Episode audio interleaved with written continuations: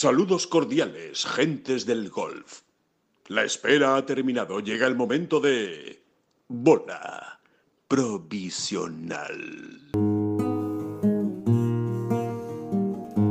Que no son las flechas la culpa del indio, que no son las flechas la culpa del indio. Si hay viento, si llueve, no influye en el swing, no importa si es marzo, noviembre o abril. La culpa del indio, la culpa del indio, la culpa del indio, la culpa del indio. Hola, ¿qué tal? Muy buenas, saludos a todos, bienvenidos a La Bola Provisional, el podcast de Ten Golf, en el que, eh, como siempre, como cada, eh, bueno, dos veces en semana, como ya saben, pues vamos analizando ¿no? todo lo que sucede en el golf profesional y, y amateur. Y bueno, estamos a jueves y toca hablar de los torneos que vienen por delante, de, especialmente, como siempre, las citas del European Tour y del PGA Tour, ese, ese primer torneo en Chipre eh, en la historia del circuito europeo, y también el Bermuda Championship, donde tenemos a Rafa Cabrera Bello en el PGA Tour. Pero eh, vamos a hablar de otras muchas cosas. ¿eh? Eh, yo tengo ganas, ya lo dijimos en el podcast del lunes pasado, tengo ganas de, hablar de Rafa Nadal y, de todo lo que, bueno, se está comentando, ¿no? Y se está diciendo a, raíz de su actuación en el campeonato de profesionales de Baleares, donde quedó en sexta posición. Y, y bueno, y vamos a hablar también de otras cosas, ¿no? La noticia de, de última hora que dábamos a conocer hoy mismo en, las, en la página, en Tengolf, en, en la web, lo pueden ustedes eh, comprobar con el inicio del calendario del próximo año. El circuito europeo aún no lo ha hecho oficial eh, ante los medios de comunicación, pero sí que le ha comunicado a los jugadores eh, mediante una comunicación interna cuáles van a ser los cuatro primeros torneos de 2021. Es lo poquito que se sabe del calendario del año que viene que vamos a ver por qué derroteros va en función de la situación en la que, en la que estamos. Así que bueno, que van a ser contenidos muy interesantes y va a haber mucho, mucho debate. David Durán, muy buenas, ¿qué tal? Explota, explota, me explota. Explota, explota mi corazón. No viene a cuento, ¿eh? No, no, no, penséis que voy a hilar esta cancioncilla con nada. Simplemente que la tenía ahí como un, ahí repitiéndose desde hace unos minutos. No, yo Estábamos creo, yo pensaba que era tu Estábamos haciendo, que estábamos haciendo el idiota en la- en- en- en- a- a- justo antes, justo antes de, de empezar la- el, el podcast. Nada, nada. Eh, a ver, ¿por dónde, ¿por dónde íbamos, Alejandro? ¿Por No, dónde iba- no yo, yo pensaba que, que la canción venía por, por la emoción que te, que te embarga por, por, eh, por Chipre. Y Entonces estabas, estabas hablando de, de eso precisamente y te ha, te ha sa- te ha salido esa... Hombre, Esa- si, si, si nos ponemos a hilar aquí de, manera forzada, más bien explota, explota mi corazón por, por la incertidumbre del, del calendario del año que viene, ¿no? Sí. Efectivamente, eh, Ten Golf en rigurosa primicia ah, eh, hemos avanzado es- esos cuatro primeros torneos, pero es que realmente no hay más. O sea, así están las cosas, Sí, ¿no? sí, sí, sí, Eh, exacto. o sea, eso es lo que yo eh, eh, eh, deduzco, ¿no? De todo esto, ¿no? Eh, normalmente, eh, a estas alturas, pues ya se tenía prácticamente el, el calendario. por lo menos la mitad, ¿verdad, David? Por lo menos la Exactamente, mitad. por lo menos la mitad. Exacto. Hasta o sea, a estas alturas, julio. todas las temporadas ya se había publicado hasta junio de manera oficial el calendario. Y un unas semanitas un poco más después, creo que coincidiendo con la final de Dubai puede ser, o incluso antes, Incluso antes. ya se public- ya se publicaba el, el resto del calendario. ¿no? Entonces, eh, la deducción es sencilla y, y- y rápida. ¿no? Eh, verdaderamente no se puede avanzar más porque no hay nada más eh, o, o- o no está todo absolutamente atado como para darle una oficialidad. ¿no? A salto de y- mata. Va a haber que ir un poco a salto de mata. Y luego hay otra gran preocupación, explota, explota mi corazón, y es que eh, eh, eh, realmente tampoco tenemos claro, por lo menos nosotros, ¿eh? probablemente en el circuito europeo sí, ¿no? Si, por ejemplo, el Abu Dhabi, que ya está, digamos, oficializado a los jugadores, ¿no? Por, de manera interna, y ya tiene fecha, si va a ser Rolex Series, ¿no? Eh. Es decir, ¿qué pasa con las Rolex Series, ¿no? De, Mm. de momento no, no parece tampoco muy claro y a mí me temo lo peor, realmente, me temo lo peor respecto a las Rolex Series para 2021. Sí, a mí me parece que todo eso seguramente eh, podamos conocer algo más, ¿no? O, o avanzar algún detalle en la final de Dubai, que me imagino que allí sí veremos a, Keith Pelly, al, al jefe ejecutivo del circuito europeo, y me imagino que avanzará alguna cosa de precisamente lo que tú comentas, ¿no? Sobre todo de la de, de si finalmente van a ser Rolex Series o no, eh, concretamente ese primero de, de Abu Dhabi. Oscar Díaz, Oscar, ¿qué tal? ¿Cómo estás? Pues también, también eh, preguntándome si, si van a ser Rolex Series o Casio Series o, Hmm. o- bueno, un chiste fácil y, y tremebundo.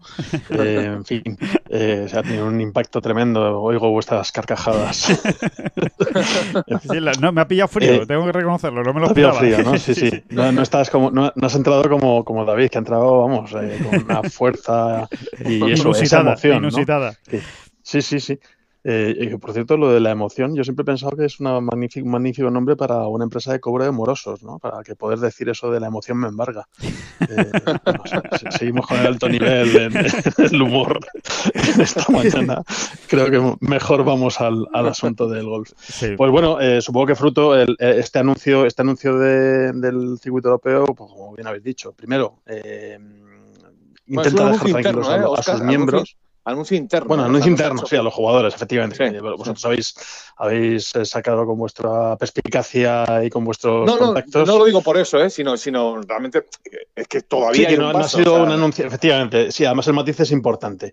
Yo supongo, eh, eso, es lo- eso es lo que pretendía decir, que, que justamente lo primero que le intentan es eh, aportar o dar un poquito de tranquilidad a sus socios, ¿no? A sus, a sus Exacto, miembros, ¿no? Para, para asegurarle una continuidad, para que puedan empezar a hacer planes, para que vean que, bueno, hacia dónde se encamina el futuro. Además, yo creo que el circuito europeo le, le encaja en la situación eh, sanitaria mundial actual, pues no le viene mal que las primeras citas sean en Asia, que es donde aparentemente eh, está todo un poquito más tranquilo, eh, sobre todo si comparamos con, con cómo pinta la segunda ola en Europa y cómo seguramente pinte de aquí a muy poco en, en Estados Unidos y en y, al otro lado del charco tal.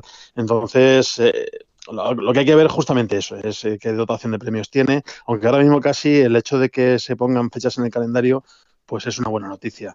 Eh, yo entiendo que hasta que no se regulariza la situación, y, y- y seguramente no estamos hablando de meses, estamos hablando de casi de, de un año, pues mm, los planes eh, hay que hacerlos poquito a poco y habrá que conformarse con lo que pueda ofrecer el circuito europeo, los distintos circuitos. Sobre todo habrá que conformarse, digo, de cara a los, a los jugadores que estarán contentos con poder tener oportunidad de jugar y luego ya pues estarán más contentos cuando tengan oportunidad de jugar eh, por un poco más de dinero, claro.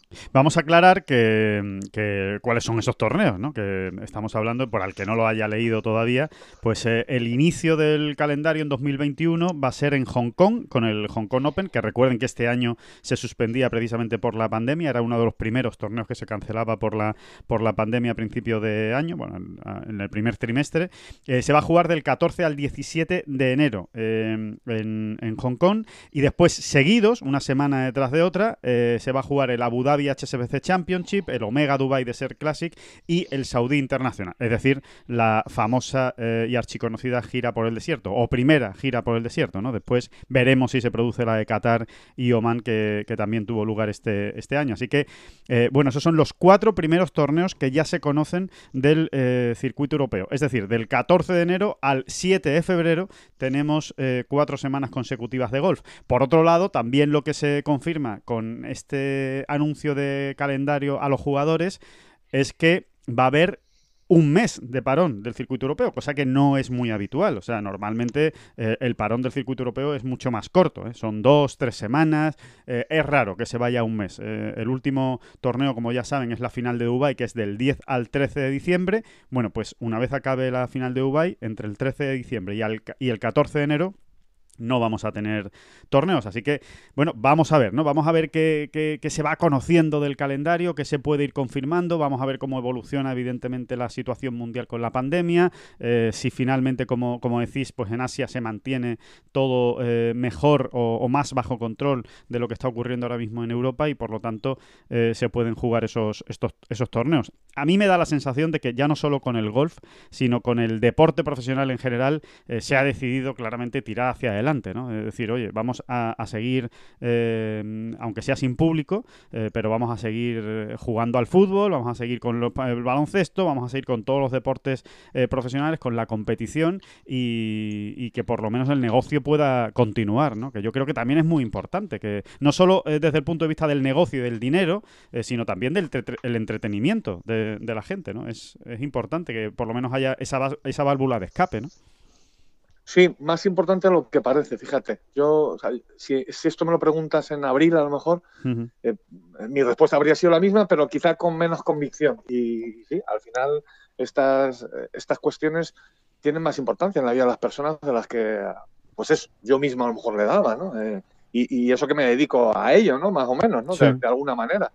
Eh, pero sí, sí, yo creo que sí es importante y creo que en ese sentido el deporte en general, pues ha dado un paso adelante eh, muy importante, muy importante, creo. Y, en este sentido hay que destacar pues, al PGA Tour, ¿eh? en primer lugar, ¿no? que fue prácticamente el primer gran deporte de masas, digamos, de masas por seguimiento, sobre todo, ¿no? Eh, que, se puso a andar de una manera con, paso firme. Eh, acordaros, ¿no? Ahí en junio ya se están disputando torneos y, hasta aquí, ¿no? Y hasta aquí ha llegado y, de momento creo que lo más importante, lo, vital en este asunto es que eh, pues prácticamente todos los deportes, ¿no? La, NBA, el fútbol, eh, aquella Champions de prisa y corriendo en agosto, eh, la, liga ahora, ¿no? Todas las, competiciones mm, nacionales, ¿no? de, fútbol, por ejemplo, que hay en Europa, Em, sí, el béisbol, la, la NFL en Estados Unidos, ¿no? decía que, las burbujas están dando resultados. Llama a burbujas porque ya es, un poco caótico, ¿no? Hmm. no es la burbuja como tal de la NBA, por ejemplo, la del PGA Tour, pero en general están dando resultados, ¿no? Realmente se está teniendo cuidado y bueno, y estamos teniendo fútbol todos los días en la tele, ¿no? Como quien dice, eh, que no es ninguna tontería, insisto. ¿eh? Diría yo que era más prosaico, menos importante y, y no, no lo es. No, creo creo que, tiene su importancia.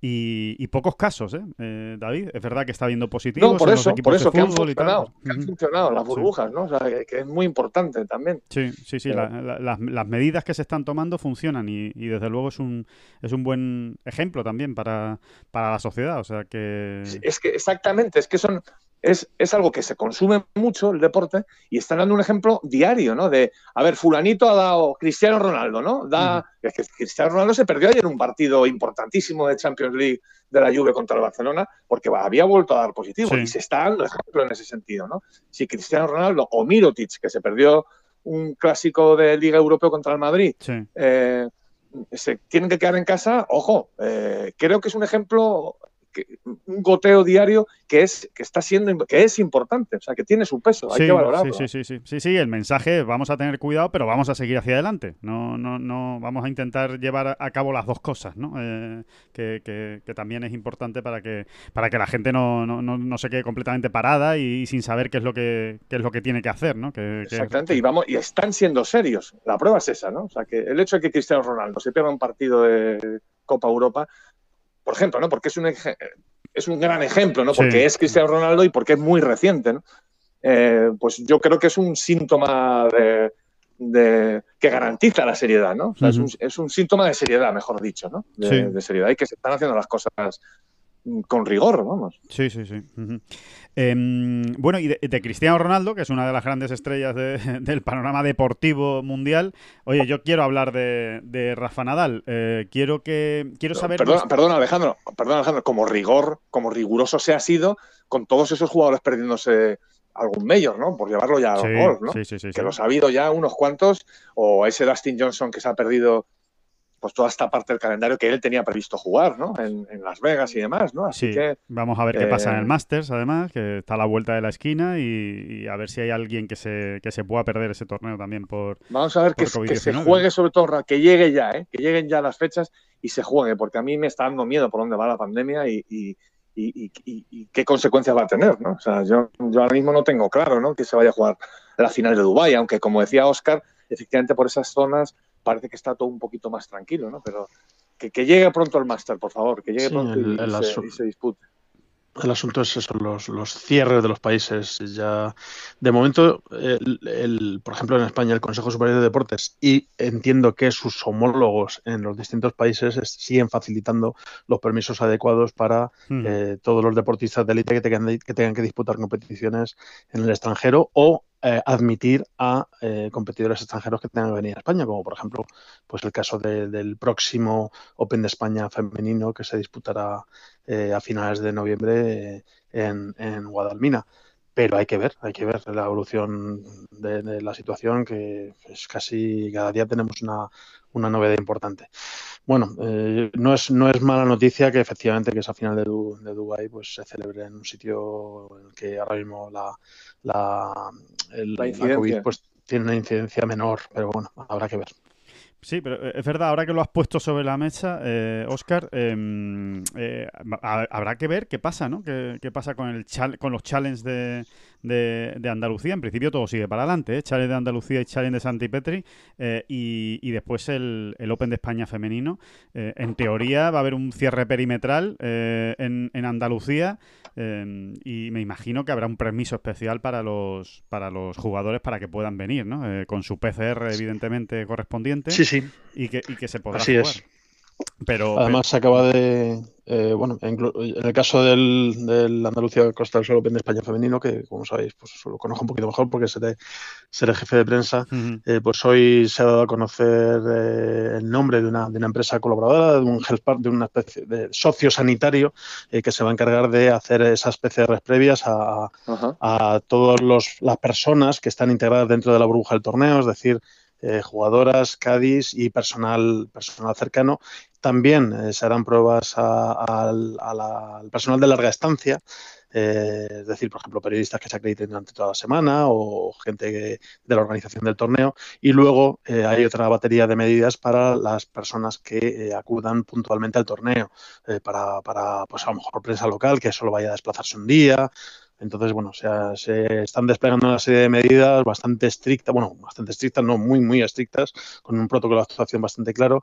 Y en principio, Hoy el torneo se, se va a celebrar tal como estaba previsto, por supuesto, y, con toda la medida de seguridad, pero habrá que tenemos que estar atentos a las medidas que si implanta alguna medida adicional, sobre todo la Junta de Andalucía, claro. Eso es una buena noticia. En lo que no se sabe, entiendo, Oscar, todavía con total seguridad si va a haber público o, si no va a haber, o se sabe ya que no que no va eh, que no se va a permitir el acceso al Pues eh, la idea inicial es que hubiera que hubiera una cuota de, de, público cada día. Eh, pero claro, volvemos a estar en una situación muy volátil y muy voluble. Entonces, mm, eso lo vamos a, poner entre paréntesis de momento, porque seguramente haya que esperar casi hasta la última quincena antes de que llegue el torneo para poder confirmar si finalmente eh, podrá haber público o en caso de que haya, pues qué cantidad y cómo se distribuirá por el campo.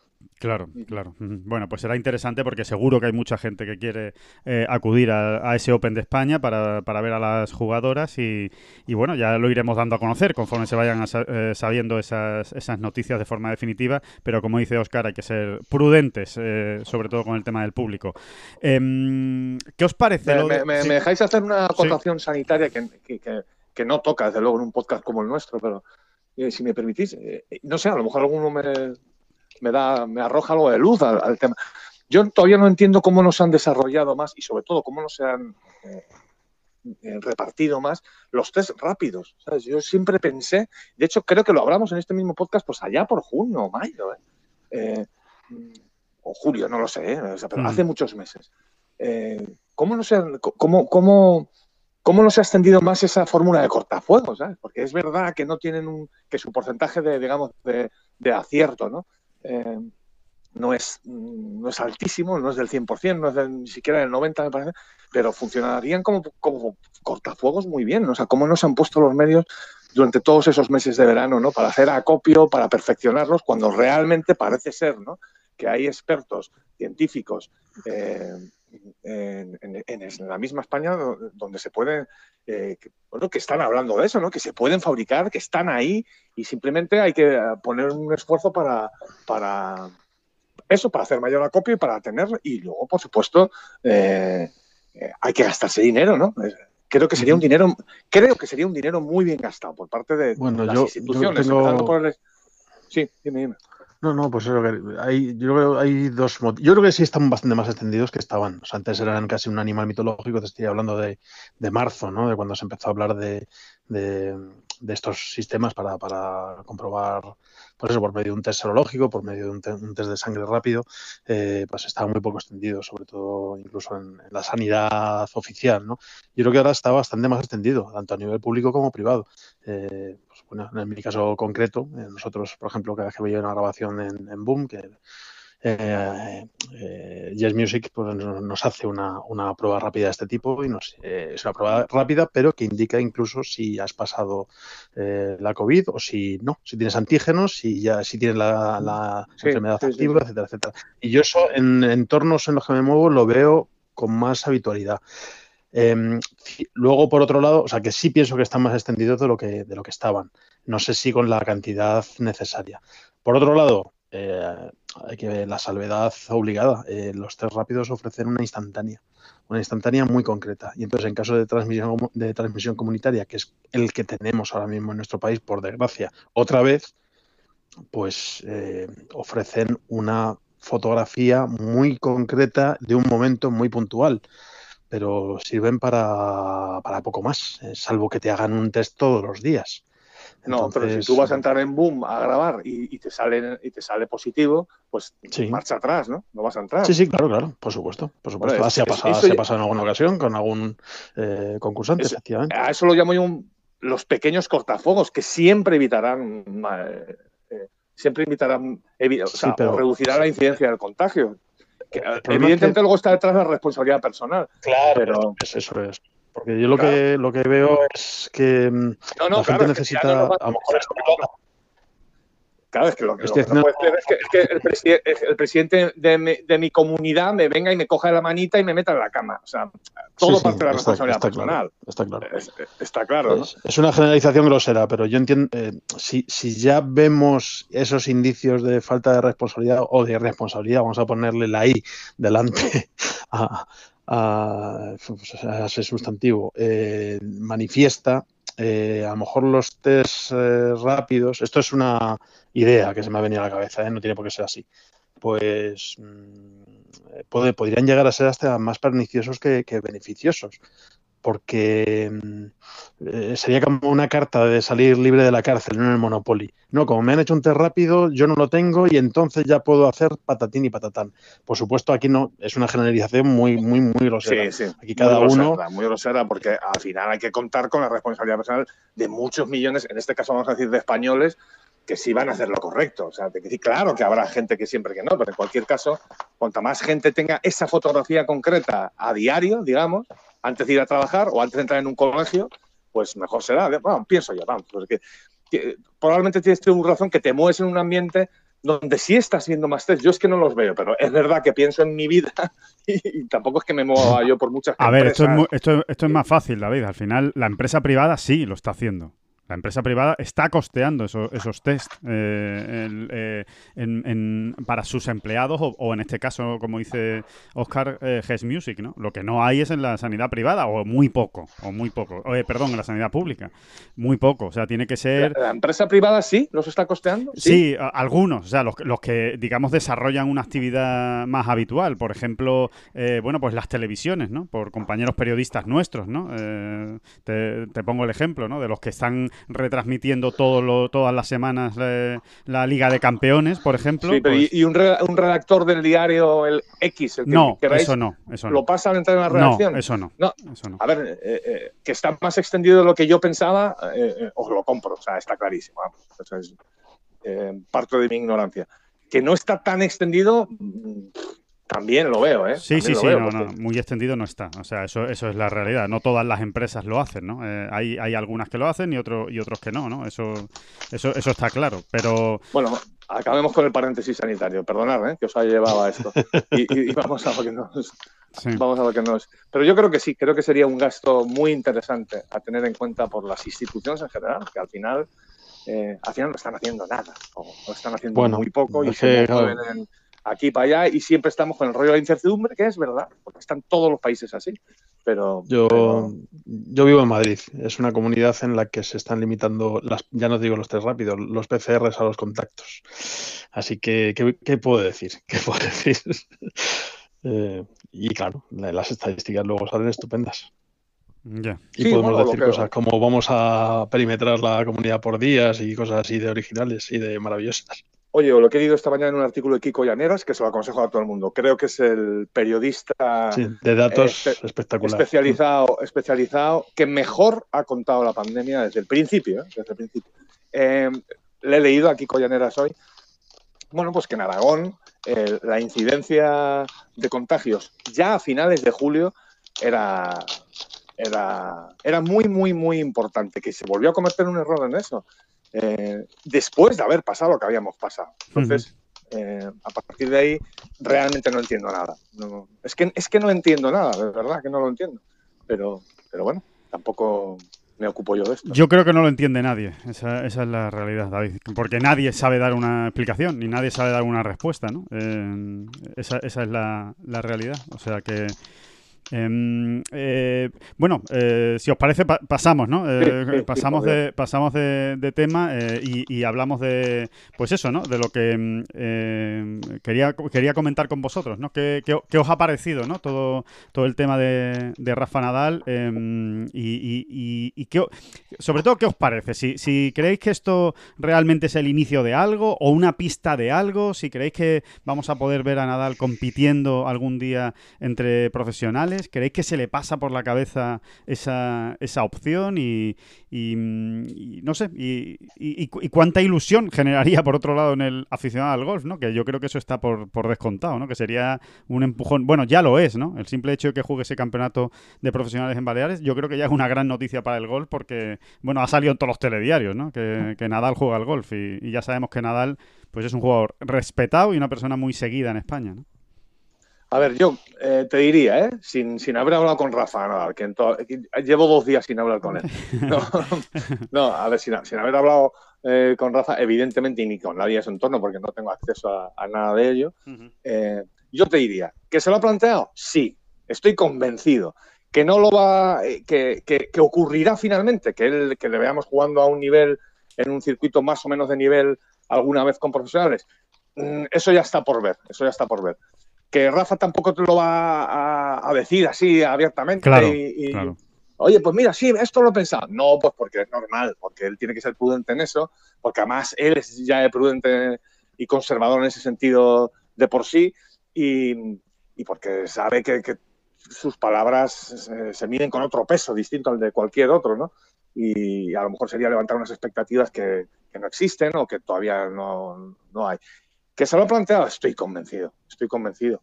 Porque el simple hecho de que juegue el torneo de profesionales de Baleares, pues creo que es, un dato, es una pista, ¿no? Él quiere medirse, él quiere medirse, medir sus fuerzas, decir, a ver dónde estoy. Oye, eh, y ya vamos viendo, ¿no? Claro. Ya vamos viendo. Cómo evoluciona. Vamos, dando pasitos, ¿no?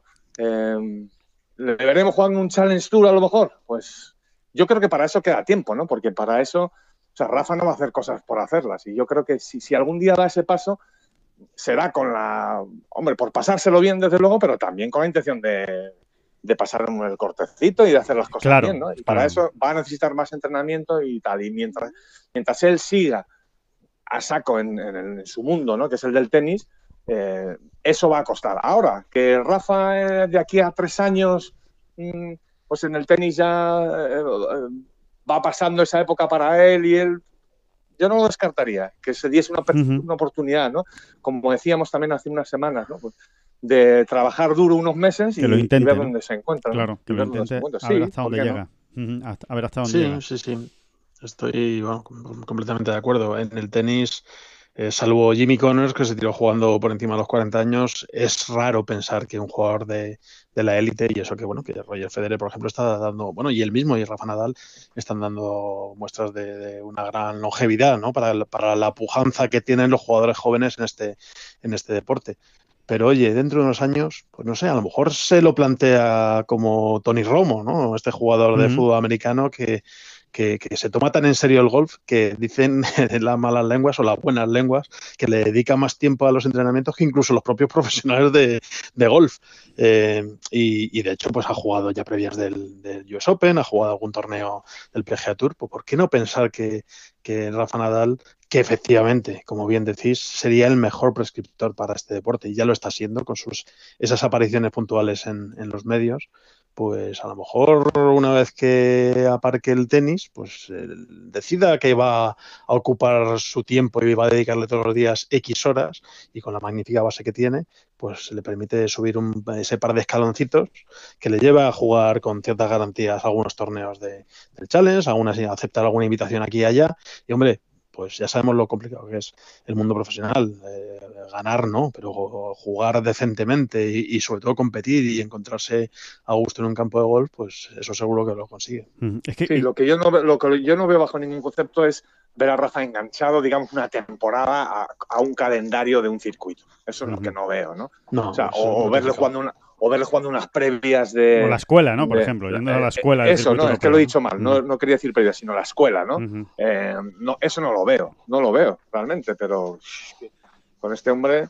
Eh, Nunca se este sabe. No sé, porque, porque yo insisto, yo a, Rafa, por lo que nos cuentan, por lo que más uno puede entrever o ver, mm, no le veo con nivel para competir eh, de verdad, ni siquiera en el Tour, ¿sabes? A, día de hoy. Pero también, también digo una cosa, mm, me, me encantaría ver qué puede hacer Rafa trabajando seis meses a saco en, el golf. Digo seis meses como podía decir cuatro o podía decir ocho, ¿eh? o sea, por, establecer ¿no? un, periodo. Sí, entrenando, eh, vamos, entrenando, poniéndose un plan de entrenamiento específico. Me gustaría verlo porque realmente es un prodigio de coordinación, es un prodigio, es un prodigio del deporte, ¿no? Entonces, eh, pues es gente que incluso a determinadas edades pues puede subir escalones diez veces más rápido que, cualquier otro, ¿no? Entonces, estaría muy chulo, estaría muy chulo ver de qué es capaz Rafa, de a qué nivel podría llevar su juego, eh, eh, encerrándose entre comillas seis meses, ¿no? Vamos a poner seis meses. Con un entrenador, una cosa seria, un equipo de trabajo, a saco, ¿no? no sé, me encanta, me, gustaría mucho comprobarlo, ¿no? Me gustaría mucho verlo, pero no sé si esto se dará.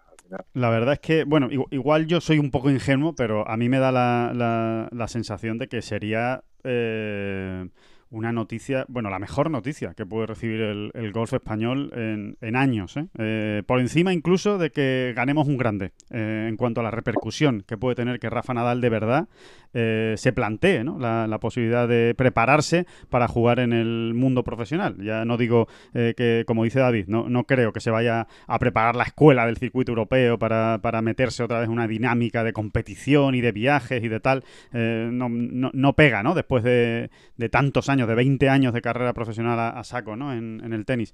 Pero, pero el simple hecho ya de que, de que él se prepare para, para competir algún torneo, en alguna invitación que le puedan dar, yo creo que, esa repercusión es magnífica para, para, el golf y, sería una extraordinaria noticia. O sea que, bueno, ya... Bueno, y luego esto, esto es como todo, y luego como él se viera, ¿eh? Es que claro, si... Yo insisto, creo que para mí sería una tremenda sorpresa que Rafa diese la talla, digo, entre los mejores, ¿eh? No no de hacerlo bien, no de hacerlo bien. Pero dar la talla entre los mejores, para mí sería una sorpresa. Pero, ¿y si ocurre? Es que igual cambian los planteamientos de Rafa, ¿sabes? Y decir, oye, eh, eh, eh, voy, a, voy a probar un poquito más, ¿no? O sea, claro, volver depende a cómo vaya mejorando, claro. Depende del nivel que vaya teniendo, ¿no? Sí, sí, porque creo que es un animal competitivo, ¿no? O sea, si, si, si se pica jugando al parchís, ¿no? En las previas de los partidos de tenis que juega, creo que, es de esa gente que es un animal competitivo, ¿no? Eh, y, pues ¿no? a lo mejor encontraría ahí, la manera ¿no? de, matar ese gusanillo y quién sabe, ¿no? en, Ese, en, Ese, sentido, eh, recomiendo ¿eh? que, que lean el reportaje que, ha hecho Adolfo Juan Luna en, en Tengolf. Ha hablado con eh, Federico Páez y con Miguel Visellac, eh, que jugaron con Rafa Nadal en ese campeonato de Baleares, especialmente Miguel Visellac, que jugó los tres días eh, del, torneo con, Rafa y dice cosas, dicen cosas muy interesantes, sobre todo, igual no les sorprende porque todo el mundo sabe la capacidad deportiva y mental que tiene Rafa Nadal, pero, pero bueno, me llama mucho la atención esa esa, eh, cómo les impresiona a ellos, que son dos extraordinarios golfistas amateurs con handicap positivo, tanto Fede como eh, Miguel Visellac, cómo les sorprendió la, capacidad mental que tenía, que demostró Rafa para resetear eh, después de un mal golpe y dejarlo atrás y afrontar cada, cada golpe siguiente como, como si fuera el más importante, sin, sin necesidad de, sin, que, sin arrastrar ¿no? el, el mal golpe anterior puede parecer normal, ¿no? Estamos hablando de un supercampeón, ¿no? Que está acostumbrado a eso en el tenis, ¿no? De fallo un golpe y eh, un punto nuevo, eh, empezamos de cero y no ha pasado nada, ¿no? Pero eh, realmente, bueno, llama, llama la atención porque hay jugadores que no, que no son capaces, jugadores profesionales de golf muy buenos, que no son capaces de superar eso, y, y, la parte mental es muy importante, ¿no? leía también a uno de los que ha compartido partido con Nadal, Joan Tous, que decía, hombre, yo creo que alrededor de Green yo le puedo sacar cinco o seis golpes pero él a mí me saca 6 o 7 mentalmente hablando. Dice, con lo cual, al final juega hasta mejor que yo. Yo creo que sí, no, no. Es que, es que en, ese. ¿Cuántas horas de podcast eh, dedicamos al final de, un año o de un mes en, hablar de la parte mental? Claro. Y claro, es que eh, ahí es donde se abren las expectativas realmente, ¿no? O sea, eh, más que en cualquier otra, otra, otro aspecto, ¿no? O parcela del juego. Eh, es que es un terreno que él tiene ganado. Claro, es que él está al nivel mentalmente, eh, es, un. Es un prodigio, ¿no? A la altura del mejor Tiger Woods y del mejor eh, Michael Jordan, digamos, ¿no? Por poner varias especialidades deportivas, ¿no? es así. Entonces, ese terreno ganado, valga la redundancia, lo tiene ya ganado, ¿no? Si en algún momento él pensara tal o cual, ¿no? Y luego, insisto, la parte física a ver, no tiene esa memoria muscular del chaval que ha, empezado a jugar al golf con ocho años o con seis años, ¿no? Mm, para el deporte en concreto del golf, pero sí tiene una coordinación también prodigiosa, ¿no? Por ejemplo, ¿no? Eh, entonces, por eso insisto en que me gustaría verlo, ¿no? Ver, a Rafa, y es muy listo, ¿no? Mm. También, eh, también se cuenta en ese reportaje, ¿no? Sí. Cómo es un jugador, cómo es alguien que sabe ir donde, o sea, que va muchas veces a colocar, ¿no? Que va eh, a estar en juego, a tener la bola en juego, ¿no? Sí, que no va a hacerlo bonito. su objetivo no es hacer un swing bonito, sino efectivo. Y, y desde luego es muy efectivo el swing que tiene. Exactamente, exactamente. O sea, no, tiene distancia suficiente, oye, que es muy importante, ¿no? Y, insisto, con la, con la preparación o el entrenamiento adecuado, pues igual podría soltar un poco más, ¿no? Claro. Y entonces estaríamos viendo a lo mejor, estaríamos ya empezando a hablar de un pegadorcito, ¿no? o, de, o de alguien con la misma distancia que, o con más distancia que la media, ¿no? De un circuito importante, ¿no? Es que, es que, que yo he visto pegar al revés a Rafa, ¿eh? Es que yo se lo he visto pegar, o sea, no me lo ha contado nadie, está allí y efectivamente con ese swing, eh, que, no son ni tres cuartos de swing, eh, eh, te manda la bola muy lejos, ¿eh? Muy lejos, muy lejos. No, no lo he medido con pasos, ¿no? Pero ni me atrevería yo ahora a decir cuánto hace media Rafa, pero, pero fin, que no está nada mal. Bueno, y eso así, ahí, tenemos ahí tenemos ese swing recortado de John Ram, sin ir más lejos. O sea, no quiero, no quiero trazar paralelismos ni mucho menos, pero vamos, efectivamente, a la hora de, llevar el palo arriba, eh, el palo de John apunta al cielo, no apunta al objetivo, por lo general. Y, sin embargo, pues ahí está la potencia y las distancias que alcanza, con lo cual es un buen ejemplo de cómo un swing recortado puede ser tremendamente eficaz eh, si, si la cabeza del palo pasa a la velocidad de vida en, su, en, el momento de, contactar con la bola. Y con respecto al asunto eh, psicológico, pues creo que es buen momento para rescatar aquella cita de ese Ballesteros, ¿no? aquello que cuando decía de le miro a los ojos, le doy la mano, le doy una palmadita en la espalda, le deseo suerte, pero al mismo tiempo estoy pensando, te voy a enterrar.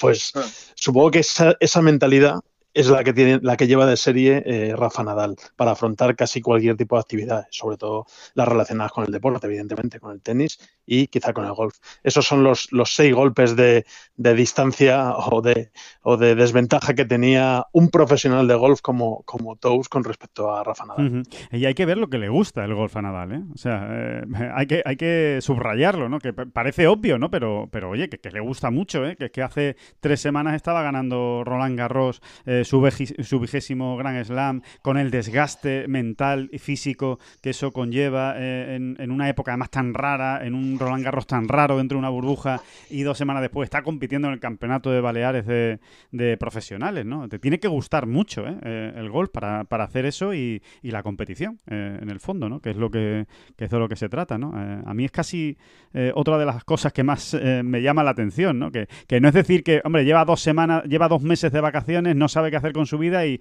venga, pues voy a jugar un torneo de golf. No, no, que está en plena en plenos entrenamientos y en plena preparación de, la temporada, acaba de jugar un grande y, se pone ahí a, pegarse en otra competición para intentar hacerlo muy bien, no para pasearse, ¿eh? sino que él iba al máximo, a ver si, si podía, incluso, ¿por qué no ganarlo? O por lo menos pelearlo, ¿no? Es... Mira, si me dais tiempo, estoy buscando aquí en, la, en la biografía de Rafa, la de Rafa escrita por con, John Carlin. con John Carlin. Eh, creo que también salió, también lo hemos comentado en este podcast alguna vez, ¿no? Que, bueno, eh, ¿cómo se refería, cómo habla Rafa en, esta, en este libro, en esta obra, de su relación con el golf, ¿no? ¿Cómo se relaciona él con, con este deporte, ¿no?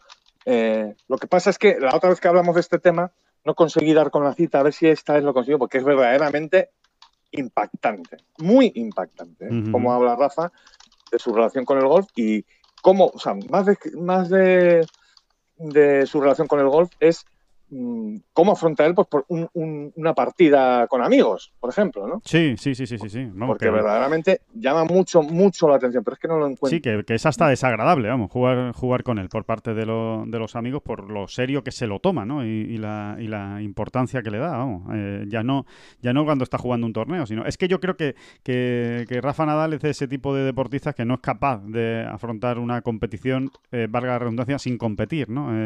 Eh, no, no, no entiende de amistad ¿no? Él, yo creo que es, eh, como tú decías antes, David, incluso al parchís o a lo que sea, eh, lo que busca es ganar eh, siempre, ¿no? Cuando se pone a hacer, hacer alguna cosa. Algo, por cierto, muy parecido también a lo que le pasa a John Ram, ¿no? Es, la mentalidad que tiene, ¿no?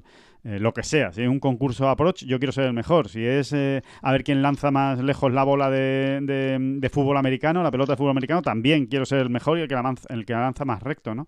Es es eso, son animales competitivos que, viven por y para eso. ¿Y qué es lo que.? Mira, aquí, aquí lo he encontrado. Lo leo, aunque nos lleve dos minutos sí, o no. Sí, claro. A ver, eh, dice: De pequeño sentí una admiración especial por mi paisano mallorquín Carlos Moya, pero nunca la admiración ciega del fanático. No va con mi carácter, no es propio de mi cultura ni de la educación que he recibido. Lo más parecido a un ídolo que he tenido en mi vida es, sin duda, Tiger Woods, pero no por su swing, y por su forma de darle a la bola, sino por su lucidez, su determinación, su actitud. Me encanta. Es un ejemplo e inspiración cuando juego a tenis y, por supuesto, cuando juego a golf. De hecho, en golf lo es de un modo exagerado, según mis amigos, que piensan que me tomo el deporte demasiado en serio. La diferencia es que ellos juegan por diversión y a mí me resulta imposible practicar ningún deporte sin entregarme al 100%. Esto significa que cuando salgo al campo de golf con mis amigos, al igual, que cuando salgo a la pista para enfrentarme a Federer, Dejo de lado los sentimientos humanos cotidianos. Hay una expresión que utilizo antes de jugar para trazar la línea que separa la rivalidad y el afecto en el terreno de juego. Miro a mis colegas, miro a mis colegas golfistas fijamente y digo, partido hostil. ¿Estamos? Sé que a mis espaldas se ríen de mí por eso, pero no tengo intención de cambiar. Durante un partido de golf soy decididamente no amistoso, desde el primer hoyo hasta el último luego ya sigue hablando del gol. Está muy claro, ¿no? Sí, sí, sí. Partido hostil. Eh, exactamente, partido hostil. Estamos. Eh, a ver, espérate si habría algo más así. Luego un poco establece algunas diferencias entre el golf y el tenis. pero lo define bien, ¿eh? Lo define bien cómo afronta él el, todo, cómo afronta todo y cómo afronta el golf, ¿no? Y, que, ponga como ejemplo a, Tiger Woods como el único ídolo que, ha tenido, ¿no? La verdad es que es, es muy revelador. Eh, es muy revelador. Mira, eh, en el golf, si lo deseas, puedes quedarte 30 segundos mirando la bola para preparar el golpe, lo cual significa que durante un recorrido hay tiempo de sobra para contar chistes y hablar de otras cosas. Pero yo no juego así, ni siquiera con mis tíos, ni siquiera con mi amigo Tomeu Salva y mucho menos con el novio de mi hermana, que es un jugador de primera. Yo imito a Tiger. Desde el principio hasta el final apenas dirijo la palabra a mis contrincantes. Y desde luego no los felicito cuando consiguen un buen golpe. Sí, lo tiene muy claro. Se quejan, se enfadan conmigo, me insultan por mi grosería. Dicen que soy más agresivo si cabe que en la pista de tenis. Que en la, que en la pista, al menos alguna vez, se me ha visto sonreír, pero en el campo de golf nunca. No hasta que el partido termina. La diferencia entre mis amigos, algunos de los cuales son mucho mejores golfistas que yo, es que yo no le veo ningún sentido jugar a un deporte al que no te entregues por completo. Bueno, pues eh, a ver, de un tiempo a esta parte también es probable que haya cambiado un poco su manera de pensar. Oye, ¿cómo ha cambiado la de Tiger? Eh? A Tiger se ve ahora eh, charlando y sonriendo en el campo muchísimo más que antes, ¿no? Y, en eso consiste también la, madurez y el ir cumpliendo años. Pero por ahí van los tiros y por ahí van a seguir yendo. Y entonces es un poco eh, en, lo que de lo que estábamos hablando, ¿no? O sea, de qué manera afrontaría Rafa un reto así y, y no nos cabe la menor duda a ninguno, ¿no? Mm, pero ni la menor duda. Y, como, como, tú bien decías, si se mete es porque realmente cree que puede estar al, al 100% y competir. Si no, no se va a meter. Eh, eso, está, eso está muy claro. O sea que, bueno, muy revelador, ¿eh? Las palabras de, Nadal en esa, en esa por supuesto, por supuesto, recomiendo a todo el mundo ese libro, que es lo devoras en un, en un, día como te descuides y es, está muy bien. Está muy bien está muy bien diseñado y el orden de los capítulos, eh, porque de fondo siempre está el partido contra Federer, aquella final de Wimbledon de 2008, si no me equivoco. Eh, eh, bueno, pues intercalando pues otros capítulos con, aspectos de su vida, ¿no? Digamos que la parte de, la final de contra Federer es, está escrita en tercera persona por John Carlin, se supone, y la otra está escrita en primera persona, que como por ejemplo estos párrafos que acabo de leer, en primera persona por el propio Rafa. En fin, bueno, esa es un poco la... y pues se la aconsejo a todo el mundo, ¿no? Sí, sí, hay que, dar, hay que dar esa recomendación que, la comparto completamente con el querido David. Eh, también creo que es un libro que merece mucho, mucho la pena. Em, eh, señores, que mm, esta, esta semana tenemos, eh, bueno, en principio, ¿no? son citas menores, ¿no? Tanto en el circuito europeo como en el circuito americano. Es primero en Chipre el European Tour y después el Bermudas Championship. Pero, oye, no, no dejan de ser em, eh, torneos que, oye, que al fin y al cabo te cambian una temporada, ¿no? Y en ese, y en ese sentido, pues eh, tenemos que mirar mucho también a los españoles, bueno, más que una temporada, los próximos, los próximos tiempos, ¿no? Los próximos meses y, ver qué puede, qué puede ocurrir. Y después encima en Chipre eh, tenemos una eh, es una cita muy especial, ¿no? Es la primera vez que el European Tour eh, visita Chipre y, creo que hay ganas de ver el, campo, ¿no, David? Por lo que han contado los jugadores, ¿no? Tú has tenido posibilidad de hablar con ellos y, está chulo, ¿no? O sea, se está jugando ya, está muy avanzada la primera ronda, pero, pero tiene buena pinta el campo, ¿verdad? Antes una acotación, ¿eh? O sea, es que estos torneos te cambian la temporada, como has dicho, Alejandro, pero es que te pueden cambiar la vida, ¿eh? a muchos jugadores se la están cambiando, de hecho, la vida o, vamos a decir, media vida, ¿no? Por, eh, como en el caso de Adrián, ¿no? Porque Adrián ya era ganador, ya sabía lo que era ganar, pero creo, por ejemplo, que en el caso de Adrián, su victoria en Escocia mm, ha sido un, punto de inflexión en su carrera. Y ya no digamos de esta gente, pues, por, ejemplo, el caso de Sam Horsfield, ¿no? Es, es otro jugador, ¿no? Em, o va a ser otro jugador a partir de lo que ha conseguido en estos torneos eh, chunguillos, ¿no? O más pequeños. Sí, de segundo nivel, de segundo nivel. le, está, cambiando la vida a mucha gente, le está cambiando la vida a mucha gente y quien lo está sabiendo ver y lo está, está aprovechando el momento va a sacar mucho partido, ¿no? Ya dijimos en su momento que, este año extraño eh, iba a deparar muchas sorpresas y apariciones estelares que a lo mejor con las que no se contaba o no se contaba todavía. Y en cuanto a Chipre, pues está todo el mundo encantado. Eh, al final, Alejandro, la previa del torneo la tiramos por ahí en Tengol, ¿no? Porque realmente era lo que te decía todo el mundo. Estamos felices, estamos contentos, nos gusta el campo, nos gusta el hotel, nos gusta el clima, nos gusta el mar, nos gusta la isla, les gustaba todo. Todo les gustaba. Eh, es un campo corto, ¿no? Corto para los estándares normales, ¿no? Algo más de 6.300 metros, pero por lo visto el diseño de Cabell Robinson, ¿no? Que no, eh, recordemos que es el diseñador también de, Finca Cortesín, ¿no? Y de Valle Romano, ¿no, Alejandro? sí, exactamente. Bueno, parece que es un experto en, campos con orografías complicadas, ¿no? Porque, porque, porque lo es la orografía de, de Finca Cortesín y de Valle Romano, y lo es el del campo de donde se está jugando en Chipre, el, Afrodita. El sí, sí, sí, exacto. Eh, pero por lo visto, el mantenimiento es un espectáculo y Sí, parece que ha sido un acierto. Parece que ha sido un acierto la visita, esta doble visita a Chipre, ¿no? Que, nos trae un primer torneo normal, recordemos, esta semana, y un segundo torneo muy poco normal la semana que viene.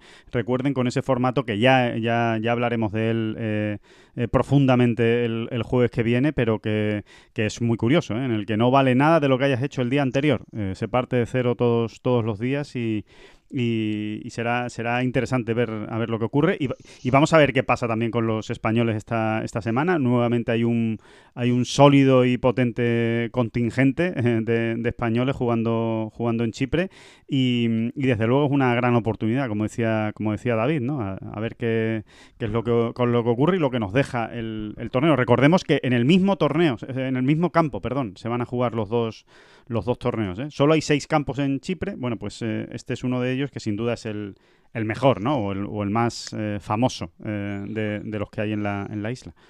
Así que. Mm, sí, yo, Dime. Sí, sí, sí. No, lo, lo, que decía que el campo tiene pinta de ser eso, espectacular, además eh, muy bien amoldado a las ondulaciones del terreno.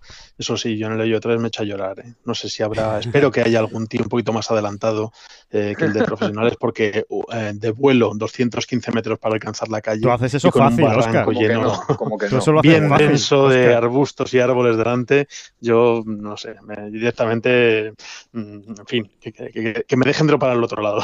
Sí, sí, sí, sí. sí, sí, sí. Totalmente. Menos mal que. Bueno, y hay un par 3 también curiosón, ¿eh? También hay que, hay que superar un, un barranco. Sí, seguro que hay algún team, hay algún team un poco más cercano, pero ah, seguro, segurísimo. De hecho, es que eh, les, tra les, trasladan en, en buggy desde el tee a la calle porque porque digamos que no se atraviesa el barranco, no se puede atravesar, no, no, no, abrieron senda por ahí, sino que hay que dar un rodeo, precisamente rodear ese barranco y según me dijeron, el trayecto en buggy es de más de un kilómetro. Es de un kilómetro es un paseíto, vamos. De mil, sí, sí, 1200 metros por lo visto. O sea, que, que, que un rato, te tiras un ratito. y, y, y, tiene gracia, tiene gracia, la verdad. Sí, y seguro, sí. seguro que hay un tee más alto, porque es que si no, directamente te pegas un tiro. O sea, puedes poner el tee y unas no, pistolas, te vas, ¿no? te vas directamente a la zona de dropaje. Señores, yo, ¿para pa qué voy a perder una bola? No, no tiene ninguna, ningún sentido ni ninguna, ninguna necesidad, ¿no? Es verdad que es curioso. Eh, es más habitual que haya esos transfer de buggy entre green y tee siguiente, pero entre primero y segundo golpe es más raro, ¿no? Es la, es la curiosidad de este de este eh, campo de, Chipre. Así que vamos a ver. Por cierto, por los primeros resultados, bueno, pues ya se ve que efectivamente va a haber resultados bajos, pero tampoco es una cosa eh, para volverse loco. O sea, no, no están reventando el campo ni, ni mucho menos, ni, ni, se están viendo ahí unas una vueltas eh, absolutamente brutales, ¿no? El liderato en Casa Club es de David Drisdale con menos 6 en lo, en lo que se lleva disputado y, y bueno, sí, son vueltas bajas, pero que de momento tampoco es que haya un menos 9, un menos 10, un menos 8 eh, en, la, en la casa club. Eh, si es verdad que, pero, por ejemplo, pero fíjate, más, más que un menos 9 o un menos 10, que también, ¿eh? al final uno se da cuenta si se está reventando un campo o no, yéndote un poquito más abajo. Sí, es decir, sí, sí, sí. ¿cuál es el último resultado que entra en el corte en la primera jornada? Porque si el último resultado que entra en el corte es menos 7, empieza a preocuparte. claro, sí, sí, sí. Entonces ya no, es, un drama, es un drama. O no, o empieza a celebrarlo ya según cada, cada cual, ¿no? Pero, pero sí, ¿no? De momento el menos 4, por ejemplo, ahora mismo está aguantando dentro del top 10. Sí. Me parece una cosa más, más o menos razonable. Este campo, según cuentan todos los jugadores, está pensado para defenderse con el viento, porque de hecho está pegado al mar, está muy cerca del mar, y entonces en cuanto no sopla mucho, sobre todo para estos jugones, pues realmente ya le meten mano con mayor facilidad porque van a tener en la mano, valga de nuevo la redundancia, un palo muy corto, ¿no? Uh -huh. o, sea, hierros cortos y medios como mucho, ¿no? Sí. Eh, sí, sí, sí. Pero está bien, tengo muchas ganas de verlo. Hay también dos pares cuatro donde se puede se puede intentar ir de uno a green. Ni en Aver llega, desde luego. Ni en Aver llega porque sí, lo dijo Ross Fisher el otro día, ¿no? que, que, jugó con él y que en los dos pares cuatro la puso en green. Con el hierro 7, además, ¿no? Creo que fue con Drive, pero vamos, que es que estamos hablando, estamos hablando de pares 4 que tampoco son tan cortos, ¿eh? que son de 300 y pico, ¿no? 330 sí, sí, yardas, ¿no? 320 yardas, o sea, casi 300 metros, o sea, que, que hay que endiñarle bien, vamos, que no es, no es una cosa sencillita, vamos. Y, y, bueno, vamos a ver, el menos 2, por ejemplo, ahora mismo, es verdad que todavía queda mucho, ¿eh? pero ahora mismo el menos 2 está en el puesto 26, eh, que es donde están precisamente Sebastián García Rodríguez y mm, Carlos Pillem, que son los dos españoles que, que ya han acabado o han completado su, su, vuelta y que están más arriba en la clasificación. O sea que, que, que sí, que tampoco es una tragedia, ¿no? No, no está el menos 2 en el puesto 50 ya y, y, con el turno de tarde por acabar. Así que bueno, vamos, eh, vamos a ver lo que, lo que ocurre en Chipre y lo que nos depara ese campo, ¿no? Y, y lo que pueden hacer los... El los... viento, el viento va a dictar. ¿eh? El viento va a dictar que el corte se vaya a menos 3, menos 4 mañana o se quede en menos 1, claro, menos 2, ¿no? claro. Menos. Uh -huh. En principio no, no parece que vaya a hacer mucho viento, ¿no? No, no, no hay una previsión... No, las previsiones no hablan, hablan de viento continuo los cuatro días, o más o menos constante, pero en ningún momento muy potente, ¿no? Rachas que, que, se iban a 20 kilómetros por hora en un momento dado, pero vamos, que tampoco es demasiado. una cosa muy grave, ¿no? Sí, sí, para ellos, ¿no? Claro. Y después en el PGA Tour tenemos el Bermuda Championship, eh, que, bueno, que evidentemente pasa pues bastante por debajo del radar, ¿no? Por decirlo de alguna manera, eh, sobre todo después de los dos grandes torneos que ha habido en el circuito americano, el Zozo Championship y el y la CJ Cup, y con el Masters al fondo, ¿no? Obviamente, pues es una semana que han aprovechado eh, todos, ¿no? Prácticamente todos los grandes jugadores del, del ranking mundial, pues para descansar. van a descansar tanto esta como la próxima. La próxima ya veremos. Alguno más si se apunta al, Houston Open para, para llegar eh, con más competición a, sus espaldas al Masters, pero este sí que lo han aprovechado muchos para, para parar. ¿Y eso qué significa? Desde mi punto de vista, pues que es una muy buena oportunidad para todos aquellos que tienen que darle un giro a su temporada. Y evidentemente, pues aquí estamos hablando de Rafa Cabrera Bello, ¿no? Es donde están puestas todas nuestras miradas. Es el único español que juega este torneo y, anda muy necesitado, ¿no? Eh, esta misma semana sacábamos el dato. 25 torneos consecutivos lleva Rafa Cabrera Bello sin acabar en el top 10. Es una auténtica rareza en su carrera. Es su segunda peor racha de siempre y la primera desde 2006, eh, que, estuvo eh, más de esos 25 torneos, ¿no? Concretamente estuvo 40, algo más de 40 torneos, ¿no? Sin, sin, tocar el top 10, pero claro, hay que recordar que aquella temporada fue su primer año en el European Tour. Estaba debutando, ¿no? Era un rookie y, le costó eh, adaptarse al salto a la primera división, pero, pero ya 25 torneos suena demasiado, ¿no? En un jugador como Rafa, ¿no? Que, que plena solidez y consistencia. Demasiado, sí. De todas maneras, creo que hay que tratar de ver la botella medio llena, más que nada por, algunas pistas que ya ha dado Rafa, ¿no? Yo creo que son pistas suficientemente mm, gruesas, ¿no? O importantes como para pensar que, que efectivamente esta semana le dé un poco la vuelta, le dé la vuelta a la tortilla, ¿no? Y, se meta ya en vereda y, adquiera o, o llene el, depósito de, de la confianza, ¿no? que al final es lo que le está faltando, ¿no? la confianza para rematar y para, para terminar de redondear mm, cuatro rondas más caseadas, ¿no? aseaditas, ¿no? para estar ahí. Pero insisto, ¿no? Yo creo, no sé cómo lo veis vosotros, yo creo que sí que ha dado ya algunas pistas, ¿no? En el mismo US Open, ¿no? Para empezar, ¿no? Sí, sí, sí, sin duda. Pero es verdad, es verdad que le falta ese... Está faltando rematar, ¿no? Rematar... Sí, y, en eso estoy muy de acuerdo contigo, Alejandro. Es esta semana, ¿no? Es esta semana, mm, pues lo tiene más a mano, ¿no? Porque realmente, pues, oye, pues porque realmente hay menos nivel, ¿no? Claro. No es que no haya nivel, ¿eh? Pero hay un poco menos de nivel y entonces al final el margen de error pues, se te ensancha un poquitín, ¿no? Y a lo mejor es ese poquitín que le hace falta a él, ¿no? Para de verdad, pues ya no estamos hablando ni de ganar, ¿no? Pero a lo mejor sí acabar ahí arriba y, es que todo empiezas a verlo de otra manera. Sí, sí, sí. Es que no olvidemos que el torneo, por mucho que sea menor en cuanto a participación, vale lo mismo que el Zozo Championship y que de la CJ Cup. O sea, que es que son 500 puntos de la eh, FedEx Cup, eh, con lo cual, pues eh, efectivamente es una gran oportunidad. Es que es eh, sí, eh, es así, ¿no? Eh, con lo cual, sí, sí. ranking mundial no hay muchos puntos, eso es verdad, no, no te va a cambiar la vida en el ranking mundial, pero sí en el circuito americano, que ahora mismo obviamente es la gran preocupación de Rafa, ¿no? hacer deberes en el circuito americano que le permita encarar la temporada con más tranquilidad. La única, el único peligro, peligro supuesto, es, es, plantarse, mirar la lista de participantes y decir, bueno, mm, mis rivales eh, mis rivales no hay un top 20 del, ranking mundial, un top 30 del ranking mundial, ¿no? Sentir esa obligación añadida, ya no solo por, mm. por esa racha arrastrada, sino incluso por la entidad de, sus rivales, aunque ya sabemos que, en, las primeras divisiones no hay un jugador malo, no hay un jugador que esté, que esté ahí por casualidad. Eh, pero bueno, una, si, si deja atrás esos pensamientos espurios eh, y se centra en el juego, pues Rafa debería ser uno de los que destaque. Eh, desde luego. Yo también tengo ganas de ver qué tal se maneja Rasmus Højgaard. Sí, que, es uno de los atractivos. allí.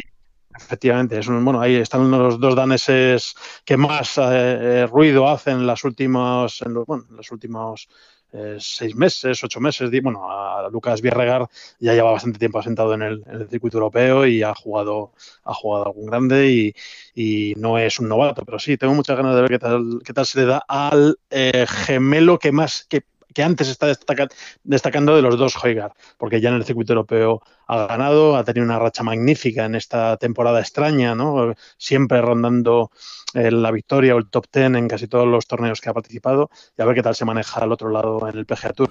Aunque lo malo que tiene es eso, que si se maneja bien, sospecho que le veremos menos por aquí. Eso, eso te iba a decir, eso te iba a decir. Si, si quieres que le, que le vaya bien o si quieres que le vaya mal, o si egoístamente dices, bueno, vamos a tener un añito más por aquí, por Europa, hombre.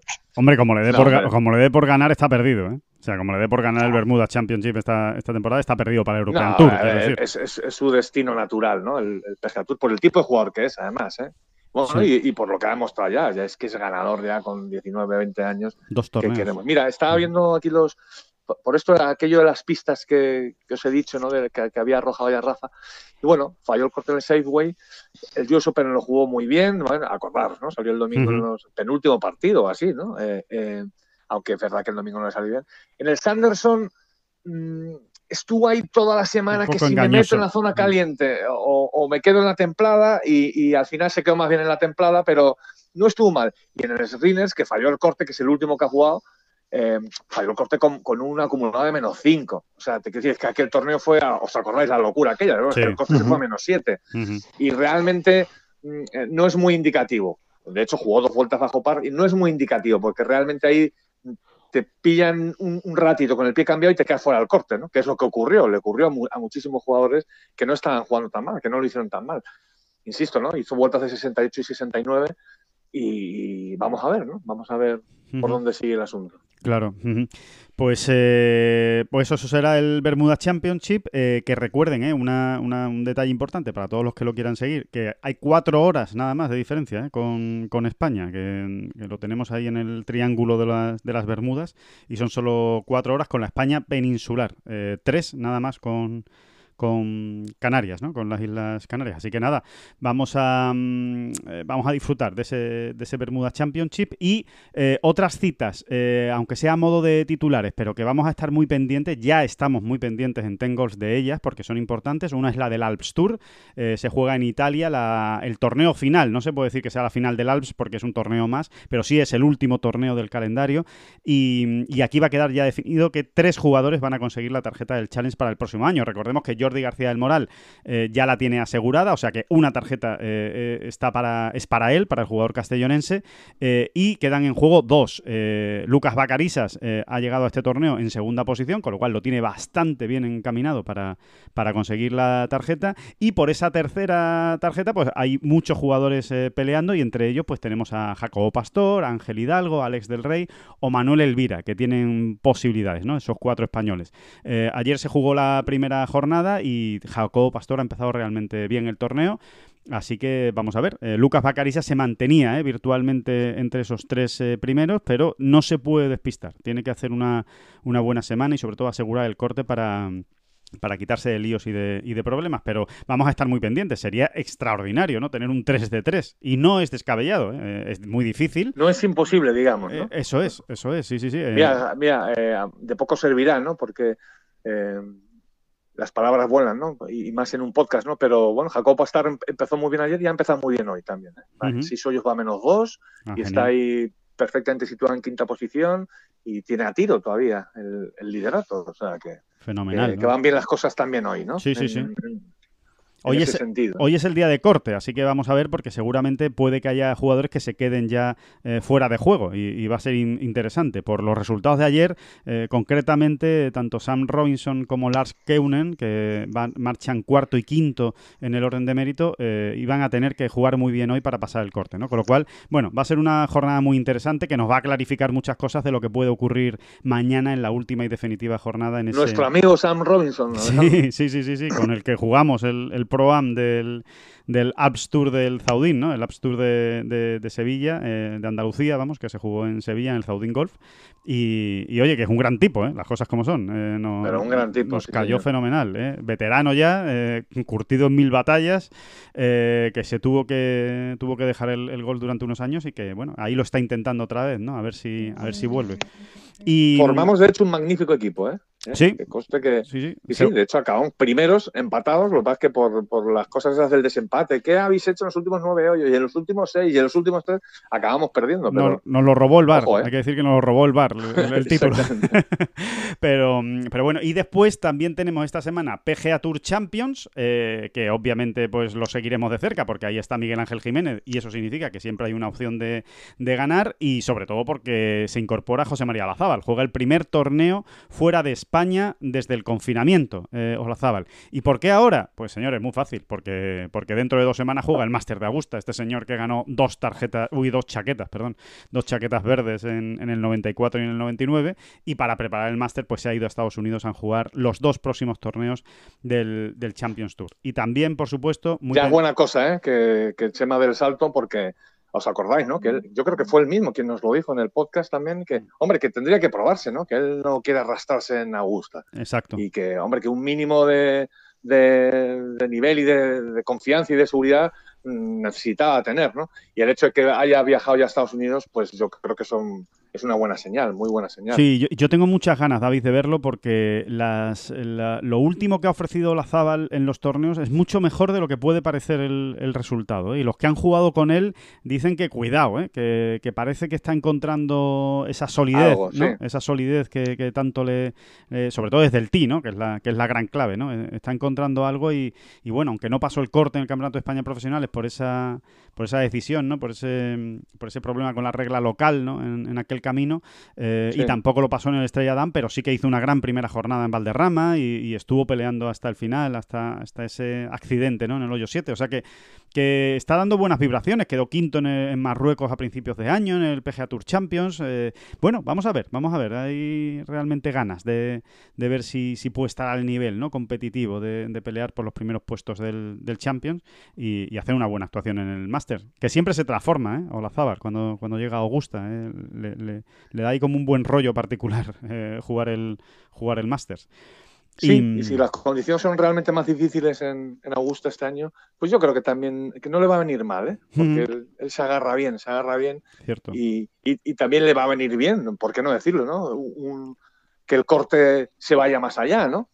Eh, es así, ¿no? Claro, cuando claro, uno tiene más problemas eh, y como él se agarra bien precisamente, pues si se trata de salvar no sé, pares, sí, sí. sería Hay- un sería una bonita historia, ¿no? Que, Chema, que José María Lazabal pasara el, el corte, por ejemplo, en Augusta, ¿no? Sí, porque hace tiempo, ¿eh? hace, años ya que no, que no lo consigue pasar y, estaría bien que, que cambiara esa, esa dinámica y se diera esa alegría. Eh, también eh, vamos a estar muy pendientes del Simetra, que hay, hay torneo en, Carolina del Norte, en Pinehurst, eh, y ahí está Fátima Fernández Cano tratando de, bueno, pues de dar los últimos brochazos a esa, esa magnífica obra maestra que está, que está dibujando este año y que, que consiste en conseguir la tarjeta del, del LPGA. La líder ¿eh? del, Simetra, quedan solo dos torneos, este y el Simetra Tour Championship, con lo cual una buena actuación eh, esta semana pues prácticamente le dejaría la, tarjeta finiquitada. Así que nada, que mucha suerte y mucho ánimo para Fátima Fernández Cano. Así que ya ven que, hay muchos eh, frentes abiertos, que hay, que hay muchos torneos, también los vamos a seguir muy de cerca y que, seguiremos hablando de, golf, señores. Así que, que a disfrutar del, del fin de semana, de Chipre, de Bermuda, son así como eh, terrenos paradisíacos ¿no? de- del- mundo del golf, ¿no? Sí, Andaremos sí, muy atento a, a estos señores que, que están jugando en campos muy bonitos, en campos isleños. Eh, nos da mucha envidia, la verdad. Sí, sí, Aquí sí. nuestros aislamientos son de otra manera. Pues Si el campo se llama Afrodita, pues será un campo más bien afrodisíaco, ¿no? Más bien, ¿no? Ya para acabar con otro chiste malo. ¿no? Exactamente, sí, sí, sí, e- eso Las es. sí, colinas de Afrodita suena a Mazinger Z, ¿no? Sí, sí, pechos fuera era, ¿no? Eh, Afrodita, pechos fuera, ese era su, su grito de guerra. Así que, mm, que bueno, eh, Senos. Oye, sí. Alejandro, senos fuera. No se, nos, no- se nos- vale. Pues se nos fuera, eh, Afrodita. Que Se nos fuera el programa. este paso. se nos fuera, se nos fuera de las manos el programa, sí. Se nos Que- fuera de las manos. que por cierto, oye, que no quiero acabar, David, que teníamos una cuenta pendiente. Tenemos que mandar un saludo a un pequeño oyente, a un jovencito, a un joven oyente, creo de que tiene 11 años, que se llama Santi. Oye, que nos han desvelado eh, una, un, un pajarito, bueno, concretamente su padre, ¿no? Eh, nos, nos- nos, ha, contado que se duerme muchas veces escuchando este podcast. Así que, joder, que qué ilusión, que nos ha, que nos ha gustado mucho. Así que, que muchas gracias a ese pequeño oyente, a ese joven, a ese Santi, que, tiene pinta que va a salir golfista de los buenos. Y que, y que nada, y que muchas gracias por escucharnos, como, como a todos, ¿no, David? Sí, en, ese Mira, solo en ese, aunque sea solo en ese sentido, ya nos parecemos a José María García. ¿eh?